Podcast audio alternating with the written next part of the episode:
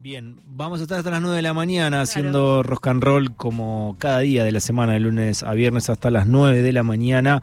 Y ahora vamos a establecer contacto con el ex rector de la UBA, Alberto Barbieri, que presentó su nuevo libro, Cómo transformar la educación y no fracasar otra vez en el intento. Fue en eh, la Facultad de eh, Economía y eh, queremos saber un poquito cómo fue la presentación, pero sobre todo también el contenido del libro y cuáles son las propuestas. ¿Cómo va? ¿Todo bien, Alberto Lautaro? Te saluda. Hola, buen día a todos, Lautaro, y a todo el equipo. Bien. Muy bien, gracias. Bueno, eh, ¿cómo estuvo el día de ayer, la jornada, y, qué, qué podemos encontrar en el libro? ¿Cuáles son las propuestas?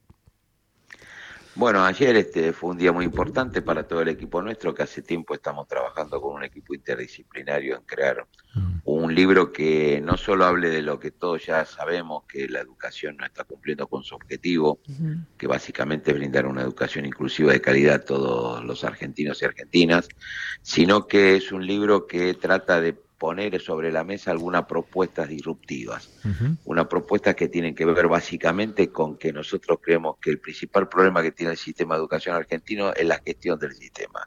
Es un sistema, un sistema distribuido en todas las provincias, que no está conectado, que no tiene una eh, sistematización de la información este, eh, igualitaria para todos los que la componen, no tenemos manera de ver cuáles son esos resultados y cómo podemos cambiarlos cómo podemos hacer para que los docentes estén capacitados, evaluados, que tengan un salario justo.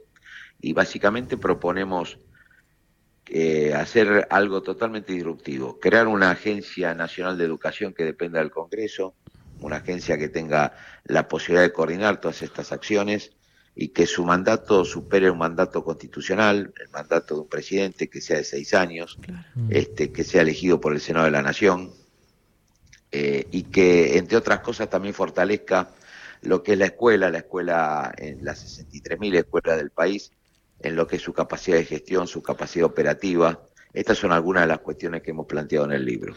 Em, Alberto, ¿esto mm, ha sido presentado a, alguno de los candidatos con chances de, ganar las elecciones? ¿Hay algún trabajo en conjunto? ¿Cómo se logra eh, que las propuestas que están haciendo ustedes de cambiar la gestión para transformar y fortalecer la tarea docente a través de la Agencia Nacional de Educación eh, sea posible? ¿De qué depende? No, depende de un acuerdo, de un consenso de las diferentes fuerzas políticas y por supuesto que eh, las principales fuerzas políticas se pongan de acuerdo y alguien lo lleve a la discusión en el mm. Congreso de la Nación. Nosotros desde la universidad lo que hacemos, sí, por supuesto, hacerle llegar este material mm. A todos los candidatos y candidatas de los diferentes espacios. Con algunos tenemos más interacción que con otros, pero con todos estamos de este, a disposición. Y es una propuesta, una propuesta para abrir la discusión. Lo que estamos seguros es que no podemos seguir haciendo lo mismo que estamos haciendo, sino que tenemos que tratar de cambiar para ver si logramos otros este, resultados.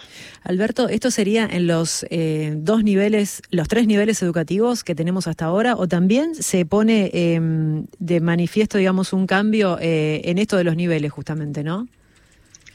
A ver, esto habla de lo, del nivel inicial, secundario, de, primario y secundario, primario y secundario. Este, los, los 14 años este, de educación obligatoria. Tenemos en cuenta que en 14 años de educación obligatoria pasan tres gobiernos constitucionales, si vamos 14 años para atrás, tres presidentes, seis ministros de educación.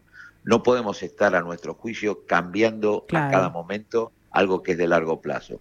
Por eso, como nos cuesta tanto ponernos de acuerdo, eh, lo que nosotros proponemos es que de esto se haga cargo el Senado de la Nación, el Congreso de la Nación, que, no tenga que ver con los tiempos electorales del presidente de turno y que sea una responsabilidad de todos con una planificación de mediano y largo plazo. En educación las cosas no son instantáneas, no hay soluciones mágicas, no hay tocando una variable y yo digo cambio esto y rápidamente, mágicamente cambio el sistema. Esto es una cuestión mucho más compleja de muchas más variables y por eso creemos que se necesita algo mucho más integral. ¿Y esto está inspirado en algún modelo ya probado?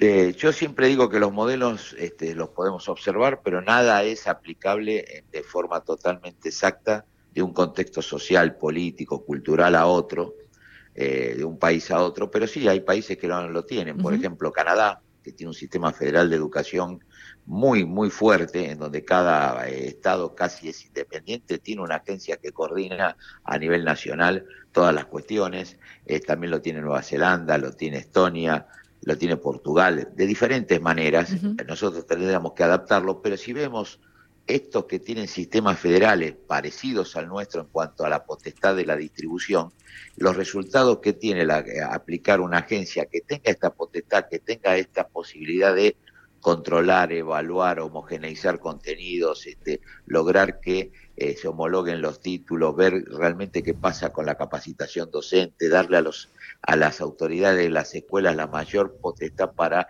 gestionarla en relación con la comunidad donde se desarrolla, porque no es lo mismo una escuela de Cucuy que una del conurbano.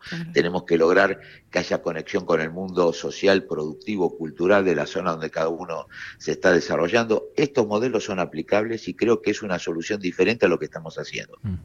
Alberto, em, muchos eh, hablan de la falta de inversión, pero vos te centrás más que nada en eh, la ineficiencia de la gestión, ¿es así? Por supuesto, yo siempre digo que la inversión es fundamental eh, en, un sistema, en el sistema educativo, como mm. derecho humano que es, como bien social que es, el Estado tiene que invertir la mayor cantidad que pueda hacerlo. Pero si nosotros no tenemos una buena gestión, toda la inversión que pongamos no va a dar buenos resultados. Con el actual sistema que nosotros tenemos, un sistema eh, muy desconectado, muy burocrático, que eh, está inconexo y que no cumple con su objetivo, es muy difícil que la mayor inversión dé el resultado que nosotros esperamos. Por eso sí es necesario mayor inversión, pero hay que cambiar la gestión claramente. ¿En qué momento de la Argentina crees que hubo una buena gestión en cuanto a lo educativo? Bueno, yo creo que claramente, eh, por más que nos referenciemos hasta hace más de 100 años, este mm. Sarmiento fue algo espectacular lo que hizo, mm. independientemente.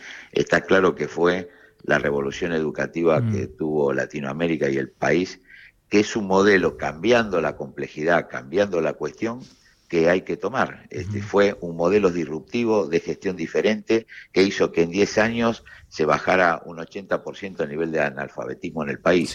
Yo creo que después fue avanzando la educación dentro de ese esquema, las nuevas realidades, sobre todo en la última parte del siglo XX y, el siglo XXI, la irrupción de las tecnologías, la, complejidad del sistema, el hecho que la secundaria se hiciera obligatoria para todo el mundo, cosa que es espectacular en cuanto a la inclusión, no fue acompañado de una modificación de lo que es la manera de gestionar. Y sobre todo cuando descentralizamos el sistema, cuando le dimos a la provincia la potestad. Claro de cada una de ellas de poder hacerlo, no le dimos las herramientas al sistema para estar coordinado, controlado y coordinado y planificado a nivel este, homogéneo. Y eso derivó en que cada uno hace lo que cree que puede hacer, pero con diferentes baches, posibilidades, alguno lo hace mejor, alguno lo hace peor, y no sabemos en, general qué es lo que pasa en forma homogénea. Alberto, cuando se empieza a hablar de mm, educación privada o de sistema de voucher en este contexto electoral, eh, ¿qué se te pasa a vos por la cabeza? No, yo diferencio lo que es la educación privada. Hay educación privada en el país, hay, la, educación es pública, de gestión pública o de gestión privada. Ahora, en cuanto a lo que es, por ejemplo, el sistema de voucher, yo creo que es una simplificación de la solución. Cualquier cuestión puntual simplifica la solución. Mm. Solo hablar del financiamiento este, no soluciona el problema. Más allá de eso, en mm. particular el sistema de voucher, que es eh, financiar la demanda, está claramente demostrado en los países que se puso en práctica que no resultó eficiente. Mm. Es más, están todos tratando de volver al otro sistema porque no cumplió con los resultados, incluso en contextos diferentes al nuestro, en, en países como en Suecia, donde eh, la cuestión de la educación estaba muy bien, en los 90 implementaron este sistema y el resultado fue mayor desigualdad, mayor desintegración y bajar la calidad en los niveles de educación. Está claramente que ese no es una solución y vuelvo a repetir, mm. no hay ningún parche, estas son soluciones no mágicas, es una solución integral de muchas variables al mismo tiempo. Mm. Alberto, muchas gracias por el tiempo y felicitaciones por el libro. No, gracias a ustedes y a sus órdenes. Hasta luego. Pasó Alberto Barbieri, ex rector de la UBA, que acaba de presentar un libro vinculado a la gestión en educación. Rock and roll. El lado B de la agenda que te cuenta.